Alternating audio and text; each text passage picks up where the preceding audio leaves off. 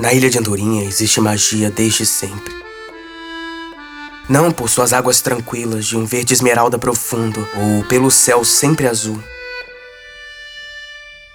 Não pelas ruazinhas de terra pisada, sempre com riso, mato na beirada e casinhas simples. E o calor que o vento rouba do sol, ele devolve pra gente como quem abraça. Andorinha tem cheiro de fruta, de biscoito, de muqueca. E tudo isso é muito mágico, mas também não é tudo. Sapos falantes, caiporas, sereias abissais fazem parte da vida das pessoas daqui. Sem falar nas árvores que riem o tempo todo e têm o tamanho de prédios. Prédios que talvez eu não volte a ver nunca mais. Nesse mar, Andorinha tá por si só. E tudo que chegou por aqui jamais voltou.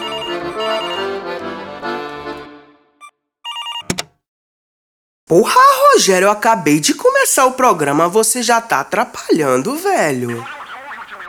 Sim, você já falou, eu não vou mudar a pauta do programa por causa disso, Rogério. Eu tô sendo pago para fazer um programa sobre a magia na nossa ilha. E não é nem por você, Rogério. Você podia só não atrapalhar, que tal?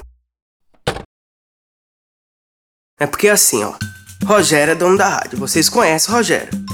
Aí semana passada, uma pessoa que não quis se identificar entrou em contato com ele, ofereceu até dinheiro para produzir um programa sobre a magia na ilha. E eu sei que eu cheguei aqui semana passada e eu sei que eu tô perdido. Mas também ninguém quis a galinha pulando, né? Ninguém quis apresentar o programa. Aí sobrou para quem? Sobrou para mim. Por quê? Rogério dá muito trabalho, dá muito trabalho, Rogério. Mas também aí eu vou dar um crédito para ele, porque, ó, podem nem saber da ilha lá no continente. Mas as novelas deles eu já vi que chega aqui, né? E aí tem um pessoalzinho que tá com isso na cabeça de que a vida daqui tem que ser parecida com as novelas de lá, porque estão achando que é o certo.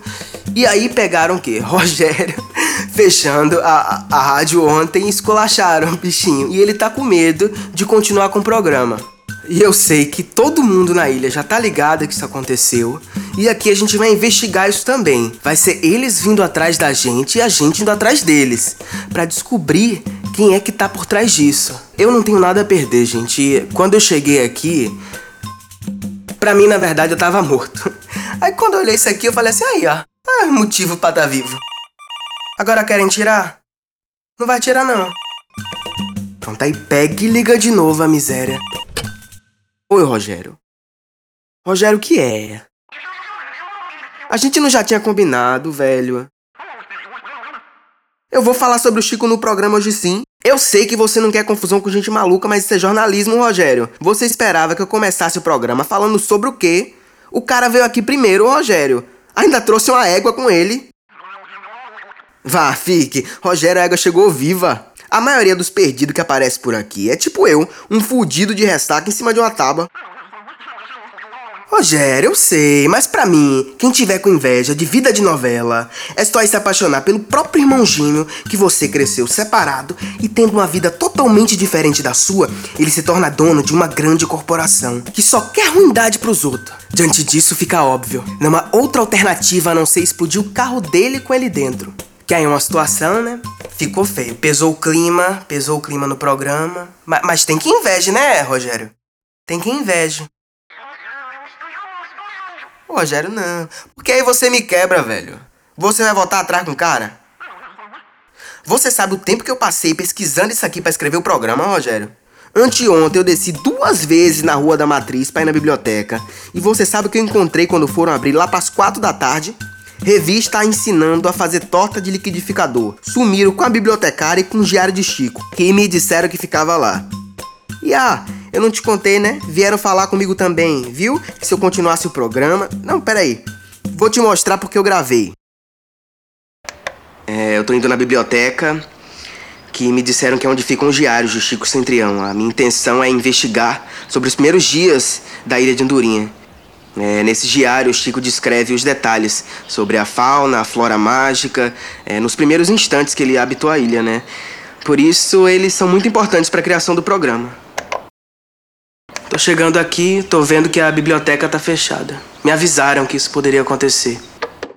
É isso, a biblioteca tá fechada, tá sol pra caramba. É, eu acabei de comprar um o milkshake flutuante eu vou dar um tempo por aqui. Eu sempre quis saber o que, que eles colocam nisso aqui que deixa as solas do pé formigando.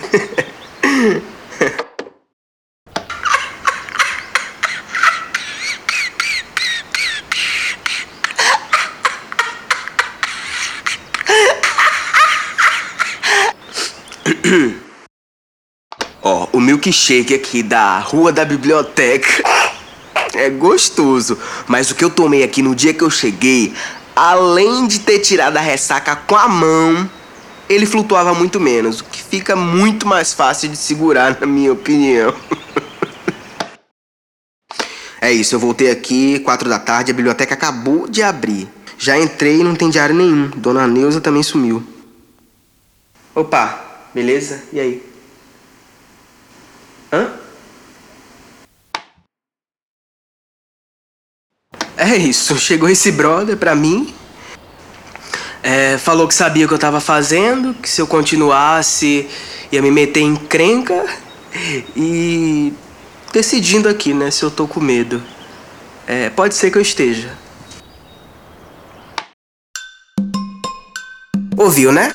Então, Rogério, você não é o exclusivo. Inclusive, derrubaram a estátua chorona ontem. E você sabe como ela é. Ninguém dormiu ontem à noite perto da praia. Eu sei, Rogério, mas eu acho que esse programa pode realmente ajudar a mudar alguma coisa. Eu tô aqui me propondo a fazer um trabalho investigativo, sabe? E mostrar a cultura da ilha. E sim, a cultura mágica da ilha. Como não? Como é que não vai ser? Ô Rogério, eu tô tentando ser legal com você, velho, ó. Tá só lá fora. Já chegou e-mail aqui na rádio. Que seu pai tá lá na Praça Matriz com o sapo boi dele na coleira. Perturbando a ordem pública. É, pro pessoal se inscrever na rifa da moto dele. Ainda essa história dessa rifa. E você sabe que o problema não é nem seu pai. O sapo de seu Humberto são terríveis. Os bichos são racistas. Eles estão arrumando confusão pro seu pai. Você sabe que seu Humberto não tá com saúde para isso. Então, por que, que você não vai resolver o problema com seu pai e deixa eu continuar o programa, Rogério? E ó, não ligue mais não, na moral. É isso, gente, agora vai. Graças à participação toda especial do Rogério, eu acho que já começamos a entender como é que eu hoje assumo a posição pouco lisonjeira de apresentador desse programa. Eu sei que eu não tava aqui até semana passada e eu não falo pelos moradores na ilha, mas eu vou me esforçar. Eu vou virar cada pedra de andorinha, exceto, claro, as sete pedras que nunca devem ser viradas, que vai ser tema de um dos programas aqui também.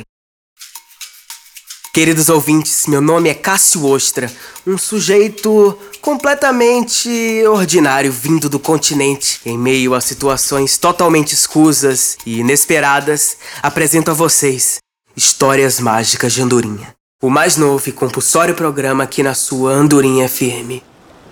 Andorinha FM. O som do mar.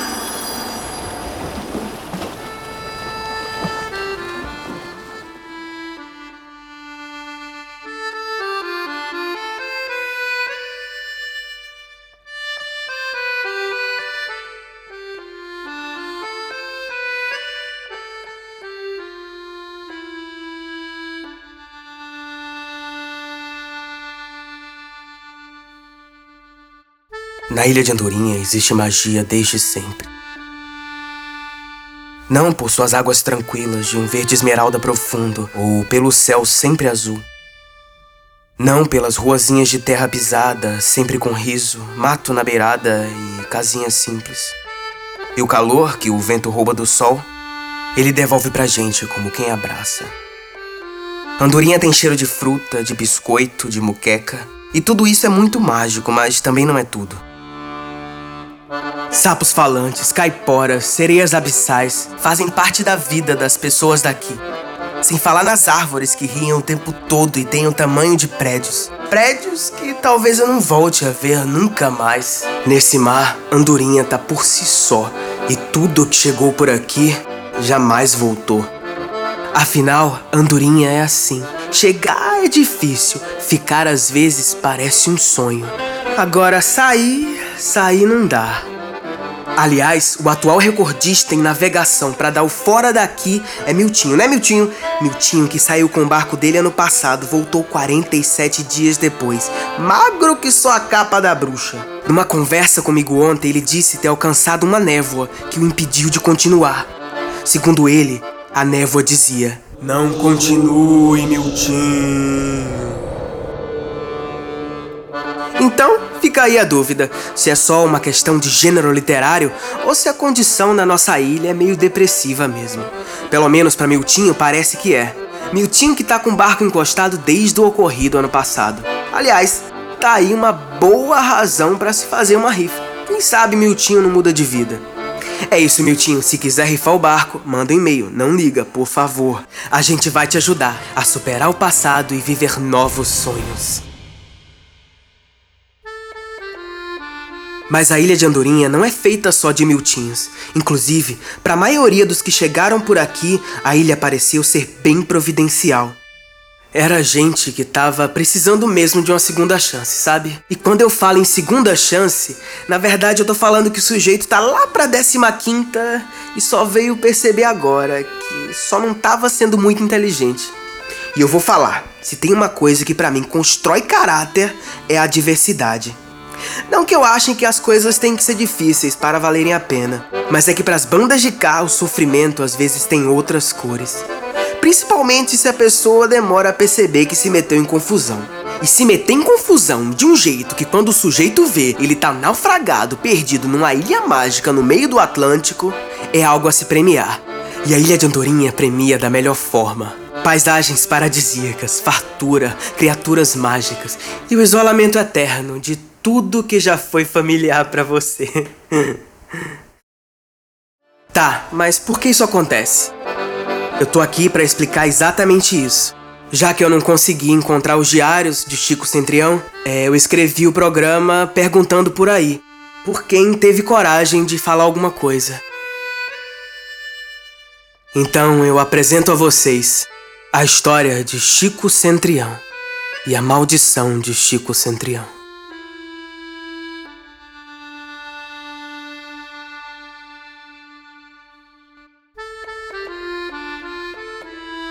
Chico nasceu numa vila de pescadores muito pobre lá no continente. A vila já tinha vivido dias melhores, mas ainda naquela época conseguia sustentar o esplendor de tempos passados. O centro da vila possuía um pier todo de pedra branca que se amarelava com o sol da tarde e se esticava em direção ao mar. E a depender da maré, ela parecia querer tocar o horizonte. Foi lá que Chico viu pela primeira vez as carcaças de madeira erguidas por troncos na praia tomarem forma de embarcações e se rumarem ao mar, cheias de promessas, mas às vezes sem muito retorno no final do dia. A região abastecia indústria voraz que consumia toda a forma de vida que tocava. A vila enfrentava uma escassez que ia desde o espírito dos seus habitantes até a quantidade de peixes na costa fazendo com que os pescadores tivessem que se rumar cada vez mais mar adentro. Em casa, a situação também não era muito boa. Já que seus pais fugiram com o circo, Chico era criado por sua avó, que já tinha vivido dias de mais lucidez. Chico e sua avó não levavam qualquer vida que pudessem ter escolhido. Eles viviam com o que dava. E claro, tinha as lendas da região, que a avó de Chico fazia questão de contar para ele antes de dormir, para aplacar a solidão de ambos. Mas Chico tinha seu próprio método, porque assim que sua avó dormia, ele corria para a beira da praia. Ele, que era uma criança distante, não olhava muito nos olhos e não tinha muitos amigos, se divertia com os sussurros do mar à noite. A maré sobe e desce, assim como o sol. À noite eu tenho alguém para conversar. E nos anos que se seguiram, Chico se apegou ao conforto desses ciclos. Conforme crescia, esses sussurros em formas de palavras soltas foram se tornando conversas cada vez mais longas. Sobre a vida, a morte e sobre um certo céu estrelado que às vezes parecia só estar ali para pintar as águas do mar com promessas de infinitude e dias melhores. Tudo que importava na vida de Chico era o mar e toda a sua esperança também estava contida nele. Sendo assim, um dia resolveu construir um barco, porque ele tinha certeza essas conversas vinham de algum lugar e ele faria o que precisasse para encontrá-las. Mas o primeiro barco que Chico pôde construir não estava nem perto de satisfazer os caprichos do oceano. Partindo para o mar depois de uma noite de muita teimosia, ele amanheceu pela primeira vez enxaguado na praia da vila. A primeira vez de muitas. Mas Chico estava determinado. O tempo passava e, apesar de levar consigo um coração sempre partido, ele se mantinha irresoluto. Precisava construir um barco que fosse o bastante. E conforme crescia, foram várias as vezes que ele tentou, construindo embarcações cada vez mais capazes de suportar tanto a sua insistência quanto a recusa do mar em permitir que o encontro acontecesse. À noite, quando eles conversavam, o mar dizia: Chico, minhas águas são profundas, meus destinos são incertos. E assim, com o tempo, já se dizia na vila que nada se comparava aos barcos que Chico construía, título que carregava junto com a fama de ser meio biruta. Chico nem percebia, mas as suas embarcações cada vez mais mirabolantes levavam a vila cada vez mais mar adentro, de onde traziam peixes e histórias para contar. Chico, querendo ou não, agora tinha uma profissão. E os últimos dias da sua avó com certeza foram melhores do que os primeiros. Chico até então tinha vivido uma vida desafiando a si mesmo, e conforme ele alcançava seus limites, também acabava se esbarrando nos limites dos outros, arranjando confusão no bar perto do cais, sempre tentando convencer quem quer que fosse de que suas motivações eram reais, talvez buscando alguém que lhe ouvisse e quem sabe, se tivesse muita sorte, alguém que respondesse, preenchendo assim o vazio que o mar lhe deixava dia após dia, com seu horizonte sempre adiante e suas conversas cada vez mais vagas. Eu acho, e talvez eu esteja ficando bem pessoal aqui, mas eu acho que as pessoas nunca souberam muito bem como reagir diante da coragem de quem constrói.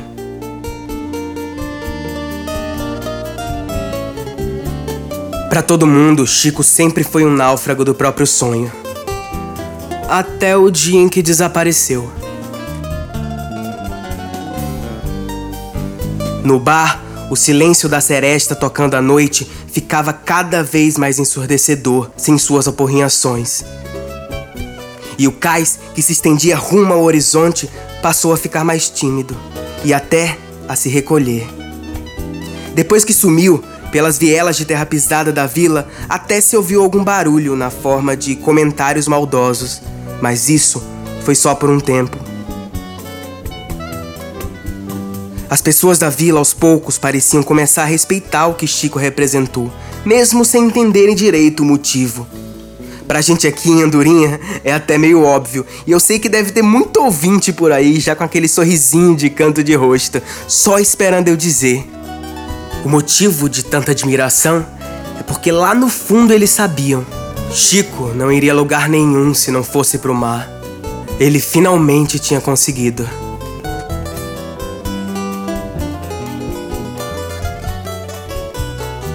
E essa é a história de amor mais triste que eu vou contar, mas se tem uma coisa que eu tenho aprendido nesses poucos dias de andorinha, é que o mar vai ser sempre mar. E o mar de Chico, que já não era o mesmo da sua infância, num dia de tempestade, também foi negligente em impedir que Chico o alcançasse. Essas histórias entre deuses e humanos nunca dão muito certo e sempre sobra para o humano. É como eu disse, o mar vai ser sempre mar, exceto quando ele não foi. Durante todos esses anos de isolamento, para Chico, o mar sempre lhe fora uma ilha. E foi isso que o mar decidiu se tornar para ele. Um refúgio para sua vida cheia de julgamentos e olhares tortos, para sua infância difícil, para a fome, uma desculpa para a sua solidão. E no meio do Atlântico, pertinho do nordeste do Brasil, esse mar, o Mar de Chico, se fez ilha. E não vai ser eu a querer transformar essa história num conto de fadas. Até porque eu vou largar o doce. Chico estava morto. Mas não morto o suficiente para também não aproveitar seus últimos dias numa ilha paradisíaca. Chico esteve morto até a velhice e assim pôde aproveitar toda a fantasia, todo o sonho que lhe era capaz. E sua maldição, vocês me perguntam, já sabendo a resposta? Pela sua teimosia, Chico foi condenado a passar o resto dos seus dias exatamente como eles eram em vida, cercado por gente que não enxergava ele. Pois já que a ilha existia, o mar não pôde dizer não. E com cada maré torta que tombava na praia, vinha também quem precisasse de uma segunda chance, um refúgio, uma promessa, uma nova terra natal. Aliás, como eu já acabei ouvindo aqui na ilha, pelos que ainda se atrevem a falar, não somos herdeiros de sangue, somos herdeiros de sal, somos herdeiros do sonho de Chico Centrião. Chico morreu duas vezes, até porque nem o mar consegue ser tão impiedoso. Mas ele viu nascer uma ilha mágica que parecia estar sendo contada por sua avó numa daquelas noites quentes tempos atrás. Uma ilha de pessoas diferentes como ele, pessoas que, se pudessem, jamais fariam ele passar pelo que ele passou em vida novamente. Até que fizeram. A ilha de Andorinha enfrenta uma maré de ataques contra tudo que é mágico. E é por isso que eu tô aqui. Com a ajuda de vocês, eu vou recontar a história da ilha e investigar. Porra! Bem na parte inspiradora, velho. Oi! Tá acabando já, Rogério. Rogério. Também não é pra chorar, né? Não, porque aí você me deixa. Aí eu fico numa situação difícil, Rogério. É, porque aí. Tá, tá vendo, ó? Seu mal é esse. Você tem que exagerar, velho. Rogério, você nasceu aqui. Quando eu cheguei em Andorinha, eu achei que eu tava morto. E quando eu vi que isso aqui era massa, porra! E eu não vou abrir mão disso por causa de gente querendo perpetuar a vida de novela, que eu nem gostava quando eu morava no continente, ainda mais aqui. Ó, pera aí. Galera, meu nome é Cássio Ostra e eu sou um sujeito absolutamente normal. Não existe nada de mágico sobre mim. Até o próximo programa, onde continuaremos a viver a vida de Andorinha exatamente como ela é. Cheia de magia, paisagens paradisíacas e, por que não, um pouquinho de resistência, né? A gente tá precisando.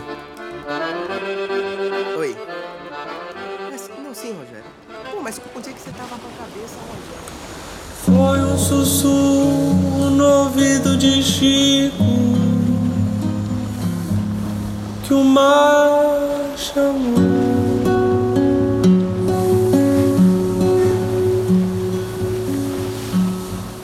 Chico virou marinheiro e o barco